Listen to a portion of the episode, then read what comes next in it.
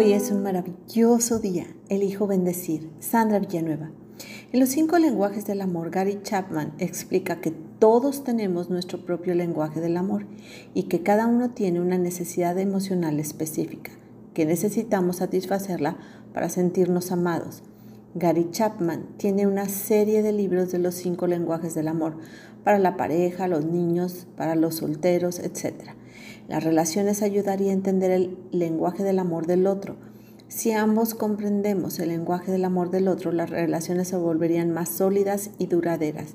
Eso afirma Chapman. También que las características del amor son como estas, que no lleva cuenta de los errores, no saca a relucir los fracasos, reconoce que nadie es perfecto y no siempre hacemos lo correcto. A veces hemos hecho y dicho cosas hirientes a los demás.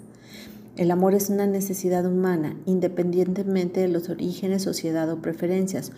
Todos queremos experimentar el amor. Sin embargo, lo que es único para cada individuo es el tipo de amor que complementa su salud emocional.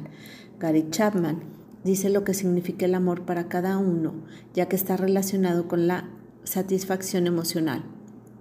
Todos nos alimentamos del amor. Sin amor las necesidades emocionales quedarían insatisfechas y nos costaría disfrutar de la vida. Chapman esboza una forma para identificar el lenguaje del amor primario de cada uno. Te las comparto. Primera, preguntar qué pido más frecuentemente a mis seres queridos para sentirme satisfecho emocionalmente. Dos, pensar que me viene a la mente cuando quiero sentirme genuinamente valorado y amado. Tres, identificar el lenguaje del amor pensando en los momentos en que la conducta de alguien más creo que me ha lastimado, cuando no han hecho algo o cuando no me han entendido. Cuatro y último, intenta recordar cómo tus padres o cuidadores te ayudaron a sentirte amado mientras crecías, así podrás entender mejor cuál es tu lenguaje amoroso principal. Gary Chapman decía, el amor puede expresarse y recibirse en los cinco idiomas. Sin embargo, si no hablas el idioma principal del amor de una persona, ésta no se sentirá amada, aunque hables los otros cuatro. Una vez que hables su idioma primario del amor con fluidez, entonces puedes espolvorear los otros cuatro y serán como la guinda del pastel.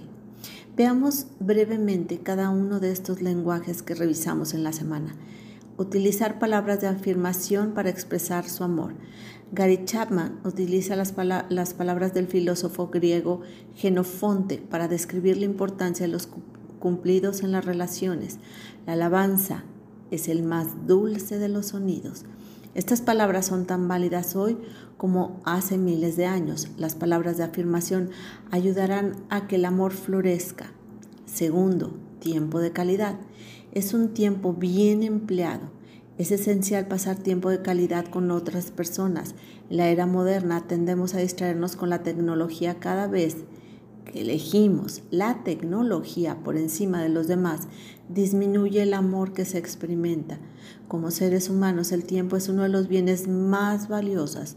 Por lo tanto, apartar tiempo para pasar con el ser querido será muy bien recibido. Número 3 Sorprender con regalos. Gary describe, los regalos son símbolos visuales de amor. Estos son aún más efectivos cuando son sorpresas y se producen con regularidad, sin importar lo caros que sean. Lo que cuenta es la intención, el valor reside en la idea de hacer el regalo, el proceso de la compra o elaboración y la forma de presentarlo. Y también hay que recordar que el mejor regalo es nuestra presencia. Número 4 Expresar a través de los actos de servicio es una forma de expresar responsabilidad por el bienestar de los demás. Aliviar tareas laboriosas demuestras que te preocupas y te ocupas sobre todo por el otro. Estos actos son mucho más poderosos cuando no se han pedido. Ayudar a los demás es universalmente aceptado como una expresión de amor. Frase de Gary Chapman. Y el último, contacto físico, es vital desde que nacemos. Nos cargan, alimentan, abrazan. Gary Chapman explica que el tacto de los cinco sentidos es el único que no se limita a una zona del cuerpo, sino toda la piel. Tenemos receptores táctiles en todo el cuerpo que envían señales al cerebro. El cerebro lo interpreta y sentimos el afecto por medio de abrazos, caricias, besos, masajes, cosquillas, etc., los cuales nos nutren de afecto y amor.